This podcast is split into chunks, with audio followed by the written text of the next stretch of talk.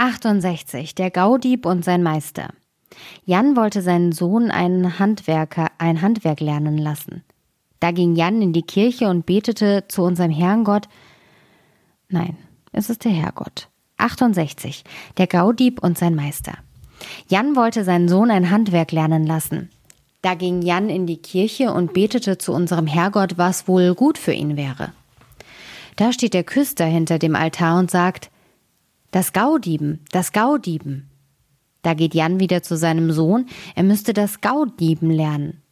Das hätte ihm unser Herrgott gesagt. Geht er mit seinem Sohn und sucht sich einen Mann, der das Gaudieben versteht. Da gehen sie nun eine ganze Zeit und kommen in einen großen Wald. Da steht so ein kleines Häuschen mit so einer alten Frau darin. Sagt Jan zu ihr, kennt ihr nicht einen Mann, der das Gaudieben versteht? Das könnt ihr hier wohl lernen, sagt die Frau. Mein Sohn ist ein Meister darin. Da spricht er mit dem Sohn, ob er auch richtig Gaudieben könne. Der Gaudiebmeister sagt, ich will's euren Sohn schon richtig lehren. Kommt nur übers Jahr wieder. Wenn ihr dann euren Sohn noch erkennt, will ich kein Lehrgeld haben. Doch erkennt ihr ihn nicht, dann müsst ihr mir 200 Taler geben. Der Vater geht wieder nach Hause und der Sohn lernt gut Hexen und Gaudieben. Als nun das Jahr um ist, geht der Vater und denkt traurig darüber nach, wie er es anfangen soll, dass er seinen Sohn erkennt. Als er nun so geht und vor sich hin weint, da kommt ihm ein kleines Männchen entgegen, das sagt, Mann, was ist mit euch? Ihr seid ja so betrübt. Oh, sagt Jan, ich habe meinen Sohn vor einem Jahr bei einem Gaudiebmeister in die Lehre gegeben. Der sagte mir, ich solle übers Jahr wiederkommen, und wenn ich dann meinen Sohn nicht erkennte, soll ich ihm 200 Taler geben. Wenn ich ihn aber erkennte, dann hätte ich ihm nichts zu zahlen. Nun bin ich aber so bange, dass ich ihn nicht erkenne, und ich weiß nicht, ob ich das, wo ich das Geld herkriegen soll. Da sagt das Männchen, er solle ein Krüstchen Brot mitnehmen und sich damit unter den Kamin stellen. Auf der Stange, an der die Kesselhaken hängen, stehe ein Körbchen. Da guckte ein Vögelchen heraus, und das sei sein Sohn. Da geht Jan hin und wirft ein Krüstchen Schwarzbrot vor den Korb. Da kommt das Vögelchen heraus und sieht sich das an. Holla, mein Sohn, bist du hier? sagt der Vater. Da freute sich der Sohn, dass er seinen Vater sah. Aber der Lehrmeister sagte, das hat dir der Teufel gesagt. Wie könnt ihr sonst euren Sohn erkennen? Vater, lass uns gehen, sagte der Junge. Da will der Vater mit seinem Sohn nach Hause gehen. Unterwegs kommt eine Kutsche angefahren.